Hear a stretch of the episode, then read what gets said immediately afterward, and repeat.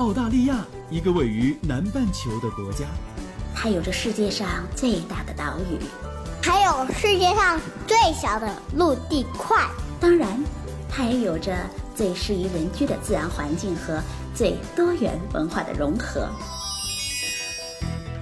这是我看到的，也是我看到的。你好，我是甜甜圈，五岁女孩的妈妈。我是五岁的美拉拉。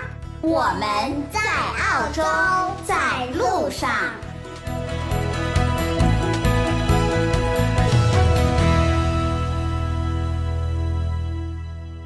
八年六月，甜甜圈在澳大利亚的悉尼向大家问好。这两周我们非常的忙碌，不过也都很开心。在悉尼的小伙伴们都知道，周日的时候，我们的澳洲财富系列论坛在悉尼圆满落幕了。这一次由西大大传媒、FM 甜甜圈和华信地产联合主办的二零一八陆向何方的财富论坛上呢，来自税务、移民、贷款各方面的大咖现场分享了新财年预。算之后啊，税务到房地产投资到移民政策方面的很多干货，包括了二零一八年如何防止被税，如何灵活的应对现在的房贷市场，悉尼的地产走势到底如何，如何顺利获得幺八八 A、幺八八 B、八八八 A，还有幺三二 A 签证系列的案例。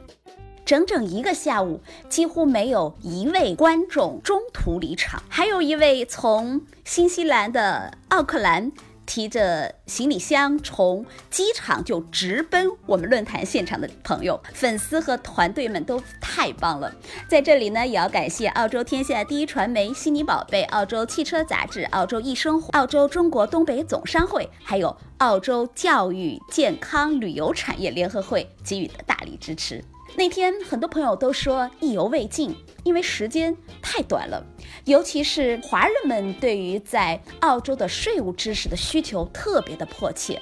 比如说自己到底是不是税务居民，哪些情况下可以不交税或者免税？从国内汇款到澳洲的钱要不要交税呢？买卖国内和澳洲的物业需不需要征税？那么这一期的节目啊，我们就从。线下走到线上，请出税务专家葛佳，给大家做出更加详细的解读、分享干货和案例。葛佳，你好，又见面了。嗯，大家好。每年来说，澳洲的联邦政府财年预算会在五月的第二个星期二来公布，对不对？没错，澳洲呃联邦预算通常来说是五月的第二个星期二，而且有个非常具体的时间，就是七点三十分晚上。所以很多时候预算的政策是从七点三十分以后生效的。呃，这个是我们澳洲一个非常独特的一个一个特点。很多人每一年嗯到了五月九号以后或者五月八号以后，他们。们都会看到很多新闻媒体都会对这个联邦预算做出一系列的跟踪报道，但是呢，每年都看，每年其实也不怎么知道这个联邦预算到底是在说什么。联邦预算其实它是四大本法案，大概将近一千多页，但是其实当天的预算演讲只有三十分钟。没错，因为七点三十分，你可以想象，呃，议员们可能讲完了就要回家睡觉了，所以的话，一般来说，过去四年我算了一下，平均时间都在三十到三十二分钟左右。这个预算很多人觉得就是税务，其实不是的。其实它包含了澳洲联邦的民众生活的方方面面，不仅是民众生活，还有军军事，还有外交一系列的这种拨款政策都在这个预算里面。所以就是会和每一个生活在澳洲的人他们的生活方式每一天都有重要的关联。这个是肯定的。而且的话，当天晚上澳洲的两大电视台，呃，Sky News 和 ABC 都会做现场直播，现场。直播已经持续了几十年了，就是自从有现场，就是电视有现场直播的时候，啊，都已经这个传统一直延续到今天。那你给大家说一说，这么几十年来，他为什么会一直被这么重视，也有这么多人来关注？他的是在一个什么样的背景下来产生的？OK，首先我们要弄清楚一些基本特点，然后我们再说这个预算案它到底有什么作用。我们应该从五大方面来理解澳洲的联邦预算。这个联邦预算它是以财年作为时间段的，就是每年的七月一号到第二年的六月三十号。没错，我们澳洲的财年是每年的七月一日至次年的六月三十日，这是大多数呃个人和公司都是这个时间段，这是大多数。它这个预算是联邦预算，什么概念哈？我们这里稍微科普一下，很简单。澳洲政治体系它有三层，一个是联邦，下面是州，再下面就是地方政府。我们说的五月八日或者九日这一天的联邦预算，它是联邦的一些权利、一些预算，也就是说，他这个预算绝对不会谈及到，比如说印花税的东西，因为印花税这这一个权利是每个州的权利。其实也就可以大家理解为这是一个顶层设计。对对对，可以这么理解。这是第二点，就是说我们说的全部是联邦的权利。那么第三点，它是个预算法案，虽然是预算法案，但是你要知道，在澳大利亚一个法律要通过，它要需要下议院和上议院双议院通过才能成为正式的法律。所以当天晚上宣布的东西，有些说的难听点，可能是一些噱头。它可能背后可能不能成为真正的法律。等一下我们提到的一些税改，就可能会可能两党会吵架一下，但是最终可能谁都不能通过，因为可能上议院觉得不符合自己的党派的方针，所以可能不会通过。所以这个大家也要理解，就是说宣布的东西那天晚上不一定最后成为现实。所以有些呃有些媒体，呃比如说哦，大家未来十年减税很多很多，其实也不能全信，因为很多时候可能最后不是法律就不了了之了，这是经常有的事，而且每年都会出现。也就是说，当天大家所听到的预算案，它都不一定会真正的实施，只是某一部分可能会实施。没错，而且这种几率是非常大的。还有一个就是说，它这必须是一个预测，预算毕竟是一种对未来几年或者十年、五年到十年的一种经济预测。凡是提及预测的，知道预测就一定会出错，会有误差一。定会有。只是有多大多少的问题呢？我们目前掌握的资料，过去十年吧，政府还没一次预测准确过，所以大家对这一点一定要嗯保持警惕，不要全当真嗯，啊、不一定。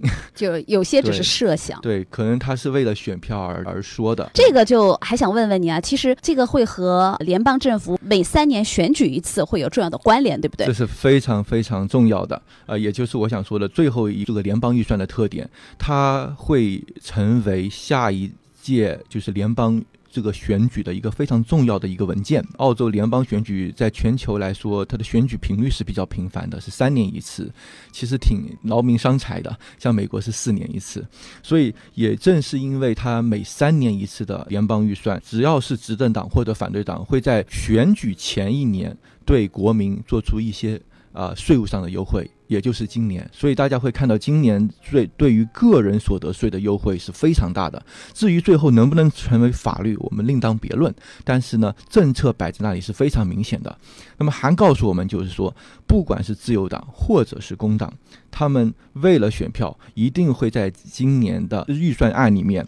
把个人所得税放在头等大事来抓，因为这样子的话，可能才能拿到更多的选民。所以，此次预算的政治意义啊，这选举的政治意义也是非常明显的。待会我们在说到个税减免还有一些呃相关政策的时候，我们都会点到这一点。刚刚说了联邦预算的产生的背景啊，那我们其实也知道，当预算开始宣布的时候，就会对未来的很多方面产生着重要的影响。那包括对个人所得税或者是企业的税收，以及我大家都很关注的养老金、移民、社保、医保，还有基础建设以及国家安全等方方面面。那我们现在分别别的就这几大方面，请呃葛佳来给我们做进一步的阐释。首先想问问关于个税这件事儿，我们知道澳洲它有一个和其他国家，比如说我们国内不太一样，就是税务居民的定义就不太一样，所以就想先问问你，澳洲的税务居民相关怎么样来定义，还有这每一种它定义的有什么区别？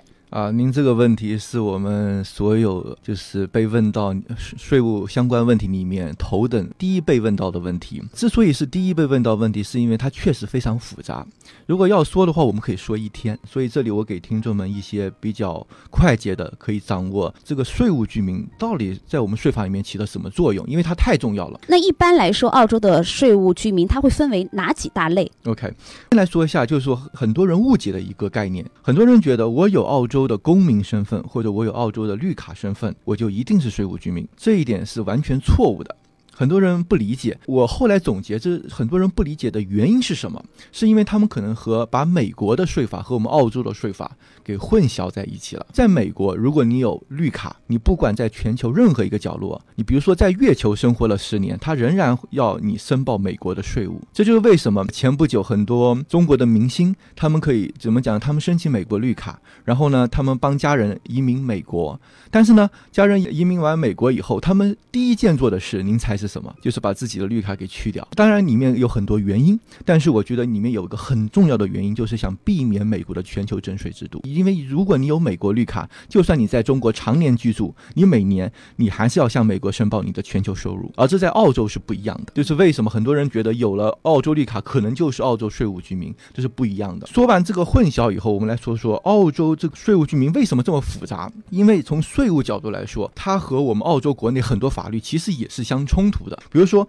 澳洲联邦公民法怎么定澳洲的居民？很简单，就是你有永居或者你是是澳洲护照，就是澳洲公民，你就是我们澳洲的税务居民。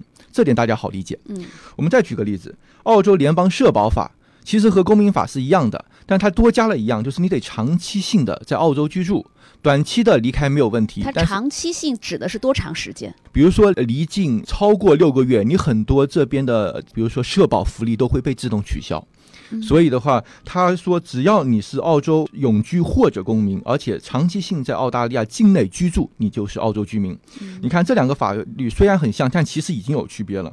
那好，我们再来一个，再来一个相冲突的，就是我们大家所熟悉的，呃，特别是投资海外海外投资房产人士非常熟悉的一个叫《澳洲联邦海外收购兼并法》，透明招住了两百天的规定。他怎么规定呢？他说，第一，如果你有澳洲国籍，就是你有澳洲护照，你就是澳洲居民。如果你没有澳洲国籍，比如说你只有绿卡，你得拿着你的澳洲的绿卡，在澳洲境内居住两百天以上，你才是我们澳洲居民。一个是要在澳洲两百天，一个是说不能够离开超过六个月。其实这是有一些冲突的。非常大的冲突。我们现在只说的是非税务法律上的这些定义，那我们的税法就更加的呃更加的模糊，对于这个这个税务居民。那么大体上来说，澳洲税法把澳洲的这个。居民身份归为两大类啊，一个就是税务居民，那么英文我们通常说叫 Australian resident for tax purposes。如果你们看就是听众经常读英文报纸的话，这个是他们的标准用法。还有一大类就叫海外居民 （foreign resident）。OK，这是两大。通常来说，这两大已经够用了。但是，其实，在我们税法里面还有两类比较特别的人群，它不是一个单独的分类，但是它是一个从属的分类。我举个例子，还有一种人群叫临时居民。临时居民什么概念？就是说你在澳大利亚，你没有永永久身份，所以你是临时居民。但是呢，你又符合我们澳洲的澳洲税务居民，所以第三种你可以把它给说成是具有。呃，临时居民属性的澳洲税务居民，可能说到这里，听众们已经稍微有一些晕了。我们稍微举几个例子，什么样的人才是澳洲税务居民呢？呃，税法里面其实对这个定义开个玩笑，呃，就叫比五十度灰还灰的一个税务定义，就是说税法其实没有明文规定，它只是告诉你一些方法来确认。那么首当其冲的方法叫做呃居住测试，它要看。你所有在澳洲国内和国外的一切行为，来判定你的这个税务倾向。我我就举几个例子，大家知道这有多多多灰暗了，就是不是那么清楚的。有的时候，比如说税法，他会看啊，您在澳洲是否有固定的住所，呃，这个住所是是买的呢，还是租的？比如说，还看你的小孩有没有正在接受澳洲的教育，澳的次数、时长以及频率，啊，你在澳洲的工作情况。呃，您在澳洲的朋友圈，您在澳洲是否有购置物业，在澳洲银行里的资产规模等等一系列的这些因素来判断。呃，你是不是澳洲税务居民？那是不是我们就可以直接根据这个来判断？是这样的，刚才我说的那个叫常规居住测试，就是说你如果和澳大利亚的从税务局的角度来说，如果你和澳大利亚的关系越紧密，嗯，那么你就越有可能成为澳洲的税务居民。但是如果通过常规测试，你觉得哦，我每年中国也很很长时间待，我在中国大概也一半时间，我在澳洲也一半时间，那么用这个常规测试。实不一定可以测试出来。嗯，所以税法里面，如果常规测试测试不出来，税法里面其实还有三种比较常见的一种，就是呃，就是叫附加测试法。那么第一种就是大家所熟悉的、经常被误解的，叫一百八十三天测试。因为可能很多朋友告诉你，你如果来澳洲超过一百八十三天，你得小心喽，因为你可能会成为澳洲税务居民。这个说法是完全不正确的，而且是非常误导的。在澳洲境内超过一百八十三天，并不能完全把你归为澳洲税务居民，因为如果你仔细看它的法律条文，它其实里面还有一个主观意愿在里面。这个主观意愿其实是非常好建立的。你比如说。和税务局说，我来澳洲虽然超过一百八十三天，但是我其实主观上，我其实根本就不喜欢这个土豪，是不是？我还是想回中国。我举个例子，很常见的例子，我们呃澳洲华人在这边生活，有小孩，呃，如果就是夫妻双方带小孩，应该是很吃力的。那么有的时候父母会过来，呃，比如说一个上海的父母，他在上海两套房、三套房，那资产已经四五六千万了，是不是？那么他来这里照顾小孩，可能是一年签的那个探亲签证，那么理论上已经超过一百八十三天了，是不是？那你能说这个父母他就是这边的税务居民吗？当然不是。当然不是，因为主观上我们完全可以说，哦，我就是来带我小孩的，我还要回去的，你怎么能帮我呃判别为税务居民呢？所以像这种情况，一百八十三天就不太好用。但是很多人觉得一百八十三天就是一个坎，其实不对，啊，这个非常重要。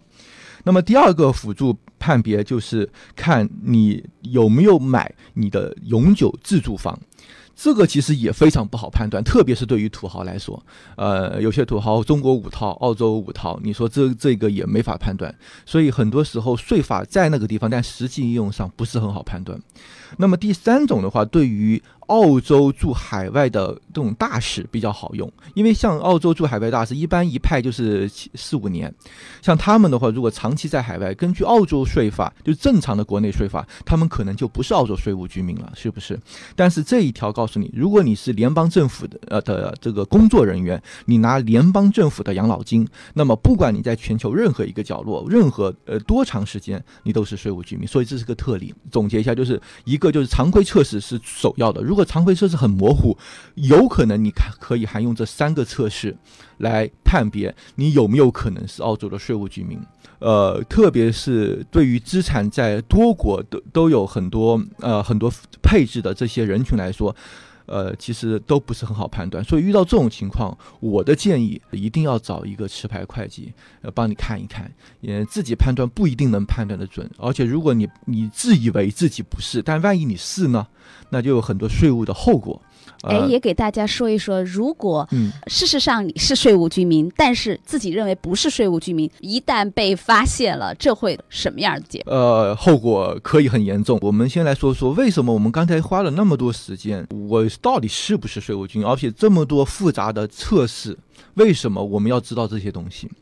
因为税务居民。和非税务居民，他在税率和征税范围上是完全不一样的。税务居民根据澳洲税法，你全球资产的收入都需要申报。比如说，父母移民过来了，呃，不回上海了，呃，在这里住，上海的还有四套房子啊！我天哪，那你这租金很厉害，可能一年下来，那根据澳洲税法，你可能真得申报。那当然，这里面有很多实际上的操作问题，但是根据税法，理论上你是必须要在每年在这边申报的。我们知道中国。的税肯定没有澳洲的个税高，所以的话，你就算你在中国交了一次税，你在这里肯定是要补税的，是补差价。补差价，为什么只补差价呢？因为澳洲和呃中国是有双边税务协议的啊，所以这点是有优势。但是不管怎么样，它增加了你的的税务成本。如果你不是澳洲税务居民，比如说刚才我们说的例子，呃，父母在这里就带小孩，他不，我不是澳洲税务居民。他只征收你与澳洲相关联的税呃税呃税收，什么概念？你澳洲以外的所有的这些资产、这些收入，我是不管的，而且我也没有法律权限管理，除非你在澳洲买了，比如说自住房，比如说投资房，那么投资房会产生租金收入，这一个收入因为你在澳洲的国土上面产生的，那么我有权利征收你。嗯，那我们是不是可以简单的理解为，只要是在澳洲境内产生的收入，我们都需要纳税？需要。申报不需一定需要纳税，因为纳税纳税率等于你的可需申报金额减去可抵扣金额乘以你的个人税率，是吧？所以申报不一定最后等于交税。这个嗯这个概念我们最好清清晰一点。嗯很多人觉得哦，一申报一定要交税吗？不一定啊。很多海外买家他不是要在这里，他买了很多房子在澳大利亚，他可能想卖一套。那卖一套的话，按正常按税法程序肯定是有要计算增值，是不是？但是计算增值不一定要交增值税啊，因为你可能增的值不够多，你其中产生的那些呃怎么可抵扣的金额，可能盖过了你的增值部分，你可能最后还是赔钱的。所以增值不一定最后交税。那所以就是说，我们再准确一点是说，只要是在澳洲境内产生的收入，我们都需要做税务的申报。没错，嗯而且对于澳洲税务居民来说的话，全球的这个资产收入都需都需要申报。这是为什么我们需要搞清楚啊，我们到底是不是澳洲税务居民？因为这个范围一下子就缩小或者扩大无限倍。第二点的话，就是他们的税率是不一样的。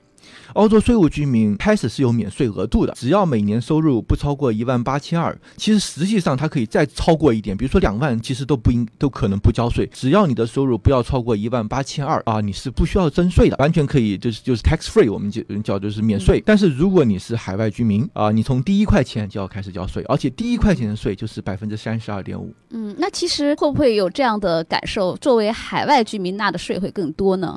不一定，因为海外居民，你别忘记你的你的全球资产，就是澳洲以外的资产是不计入你的申报范围的。嗯你可能你很多那些收入其实集中在澳洲境外，嗯所以其实你可能也占到大便宜了。而且的话，作为海外居民，因为你不享受这边的全民医保，呃，你是不需要交百分之二的那个全民医保税的。澳洲税务居民需要交这个百分之二。嗯所以就是各有利弊。各有利弊嗯。说刚才我说到的第三类人群，就是说具有临时身份的澳洲税务居民，他是这样子啊。如果税法里面有一个就是非常后面的一个法律了，这是九九百九十五条以后的法律，他说，如果你在澳大利亚你没有永久居民，或者你没有和一个有永久居民的人结婚。呃，我们现在就假设你单身吧，你没有永久居民你身份，你长期在澳大利亚生活。举个例子，比如说留学生，这个可以定义为留学生或者是呃短期的工作签的对四五七商务人士。呃对嗯四五七四五七留学生都是常见例子。那我们就假设是一个留学生进入澳洲以后，理论上应该就是澳洲的税务居民。根据常规居住测试，他可以享受一万八千二百刀的这个免税额度。他打工的话，如果不是打得很拼命，一万八千二是不需要交税的。你持有的是临时签证，我再给你一个比较特别的一个优惠，非常重要。比如这个留学生在国内，父母也算是土豪级，父母可能帮他买了五六套房子，嗯那么在国内可能有租金收入，或者在国内也有一些生意上的收入。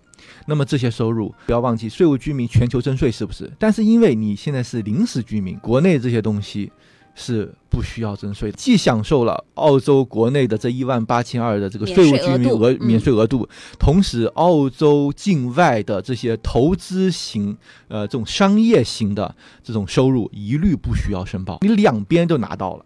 所以这一类人群，是它是非常便宜减的最大的。对，而且嗯再具体一点，直到你 PR 申请下来的那一天，才开始转成就百分之百的税务居民。递交是 PR 的时候，当你递交永久居民的时候，起码现在应该等两三年吧，是不是？嗯这两三年你仍然可以享受这个两边都 都讨好的局势，呃且用且珍惜吧，我们就没戏了。那还有一类是打工度假签的这种，对这一个的话，中国其实中国客户不多，一般是欧洲来这边打工旅游的很多。嗯他们什么概念？他们其实和和临时居民，就是临时的澳洲税务居民又反过来了。做个假设，打工过来一般也要一两一两年，是不是？一般一边玩一边打工。比如说在这边长时间居住，按照澳洲税法，是不是应该是澳洲税务居民？那我是不是应该给你一万八千二的免税额度呢？但是如果你是打工签证，而且这里是一个非常具体的一个签证类别，对，是澳洲四幺七签证和四六二签证。所以如果你持有四幺七和四六二这两种签证，其他都不算。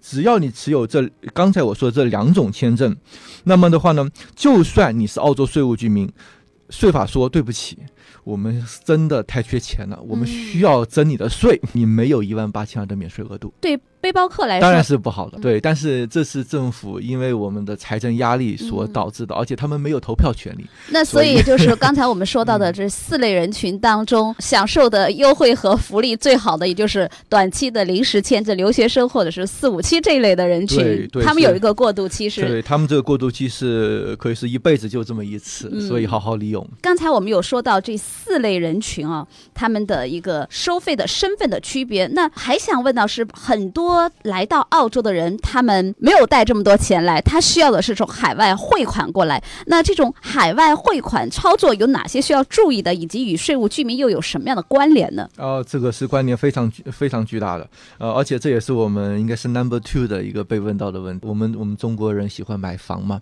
那么买房需要百分之二十的这个首付。那这个钱从哪来？当然从中国来了。大多数刚移民的呃人士啊，都会从中国转一大笔钱。很多人就会担心：哎呦，我中国转这么多钱过来，这税务局盯上了，是不是要收税啊？所以，就为什么刚才我们花那么多时间了解这个税务居民概念，在这里变得这么的重要？其实会有四种情况啊，四种情况非常简单。第一种情况就是你是澳洲税务居民，然后呢，你有澳洲公民或永居身份。第二种情况是，你是澳洲税务居民，但是呢，你不是澳洲公民或永居身份，这就非 PR 类的，就是像留学生。刚才我们说的留学生，那个四五七签证的那那一群人。第三种就是你不是澳洲税务居民，但是呢，你是澳洲永居或者呃公民。那么最后一种情况是你既不是澳洲税务居民，你也不是澳洲公民或永居。估计好多人已经听晕了。没没事，其实总总体来说就两大类。嗯，就是为什么刚才我们花那么多时间把就是税务居民讲清楚，你再来理解这个汇款，你就特别好理解。我们先来说最简单的第三种和第四种情况，就是说，首先你不是澳洲税务居民，但是呢，你有可能是澳洲的公民或者永居，你也有可能不是澳洲公民永居。只要你不是澳洲税务居民，什么概念？我们刚才说的海外的收入资产一律。不需要申报，这就意味着你从中国过来的钱，就是澳大利亚税务局是没有法律权限的管理的。你想怎么记怎么记，只要这个钱它不是黑钱，它不是洗过来的，只要你能出得来，澳洲税务局是绝对不会做任何动作的。他顶多可能问一下你，你这个钱到底是怎么回事？那你说，哎哎，澳大利亚税务局，你看我不是税务居民啊，这钱是合法的啊，你给我过来，就就就这么简单。所以你看，了解你是不是澳洲税务居民多多重要。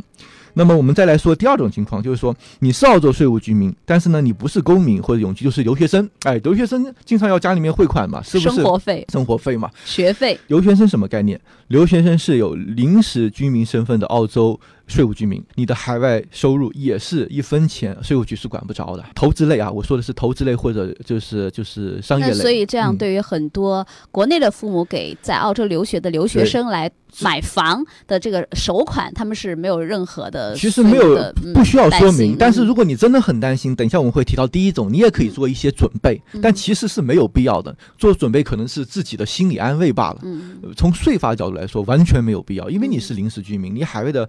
任何东西跟我澳大利亚税务局没有关系，他们可能会问你，因为你可能一下子一大笔钱进你的银行账户，他们可能就是银行系统，呃，会可能会自动联通税务局，他们可能会给你打电话或者给你寄信，问你，这是很正常的。但是问你不一定说你做错了什么事，它只是一个过程，是我们要说的，要做一些准备。什么情况？就是你既是澳洲税务公民，你又有我们这边的身份，或者你是拿我们这边的护照，那么这种情况下，从国内寄款就要特别的要需。多一个心眼。呃，一般来说，我们建议就是父母赠与啊。父母赠与的话，也不是说说赠就赠，你必须得有一些书面的东西。那么我们一般建议的话，就是说你你用英文写好，你不要要叫父母用中文写，你还要请呃那个就是翻译，而且要请就是实牌翻译，你花一两百块钱翻译没必要，你直接用英文写，就是借钱就是汇款的时候的备注，而且而且只要写的很简单就可以，就是啊，我给我儿子我女儿这么多这么多钱买房或。者留学，签名啊，不需要还就可以了。他们在国内的那些汇款单的收据，你这边收款单的收据、时间、时间那些东西，全部全部可以扫描起来。插一个问题，对于这个留学生，他的年龄是没有限制的。这和年龄没有任何关系，税法没有对年龄做任何关系，而且留学生是我们刚才说的第二种情况，所以更不用担心。我们现在说的是，就是假设你已经拿到 PR 了，而且你长期在澳大利亚居住，那么你还想买房的话，国内也有一些钱，那么这种情况下，呃，我们一般建议就父母，呃，就是说，呃，通过赠与的形式给你写好一切的东西，你来写，然后父母签字，所有的汇款单全部做好备份。一般情况下，就算被查到了，你这个东西二十八天之内一定会很快的给税务局，一般不会出问题。嗯很多人会问我们一个非常就是说。呃，tricky 的问题就是说，那如果是我的钱，我先给我父母，对然后我父母再给我。理论上的话，如果是你拿到永居身份，长期在这边居住以后，你自己的收入你故意的转给你父母，然后父母再转给你的话，从税法来分析，你肯定是犯法的了，就是你没有申报。但是你说税务局。真的能一一查到底吗？也不一定，要看你的，我觉得要看数额。我们一般的建议是尽量不要冒这个险啊，而且数额越大，你的风险其实越高，所以你的这个我们英文叫 risk tolerance。呃，每个人都不一样。这里说的很明确，如果真的是你永居以后在海外的收入，你为了隐藏收入给你的父母，呃，用通过父母赠与的方式再寄给你，这一个过程肯定是违法的。接下来下一个问题啊，新移民在来到澳洲之前需要注意一些哪些事项？利用好这个临时居民这一段时间，做哪些铺垫？很多，特别是新移民啊，呃，因为对澳洲不要说税务了，就是日常的买菜做饭可能都不熟悉，就更不用提税务了。但是其实这段时间对于新移民来说，对于税务规划是非常重要的。我们一般建议就是，呃，新移民真的呃也其实也花不了多少钱，呃，可以找一些持牌会计稍微聊一聊天，不一定成为他们的客户，那花花一两百块钱聊聊天，就是把整个情况和和持牌会计说一下。呃，为什么这段时间这么重要？如果你在中国没有资产，那无所谓。但是很多情况下，能移民澳洲的。华人一般都是有一一一些东西在中国的，准备常年的在澳洲居住，你就一定会成为澳洲的税务居民。那么，如果你成为澳洲税务居民，你全球的资产别忘了是是要申报的。你怎么样可以尽量的避避免，就是尽量减少用合法的手段来减少这些这些成本。那么第一点很常见的就是说，你比如说我们还是拿上海父母的例子，他们最后决定跟着儿女过来，上海有四套房子咋办？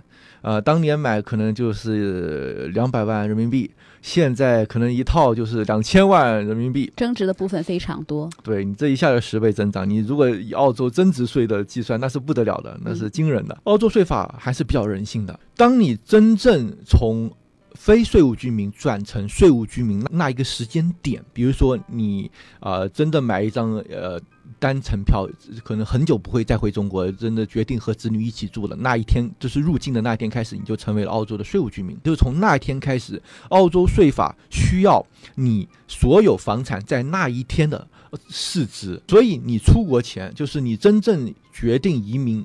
呃，澳洲之前，你应该去中国的呃相关部门，呃，申请一个就是房产价值的一个评评估估报告，嗯可以叫银行评估都可以，四大银行都没有问题，一定是那一段时间的一个评估报告，把当时的市价给我标下来。你再出来以后，我就算比如说你一年以后你准备卖房了，现在的呃一套房在上海两千万，那么一年以后可能两千零五十万或者两千一百万，嗯，你就等于只用多出那一百万人民币。那我们其实简单就可以理解为，不是按照你购房时候的价格，而是按照，离开中国境内那时候。其实是到达澳洲境内这一天，成为澳洲嗯税务居民这一天开始的那一点，重新估值你的所有海外房产，所以这点还是比较人性的。嗯但是前提是你得有足够的文件证明。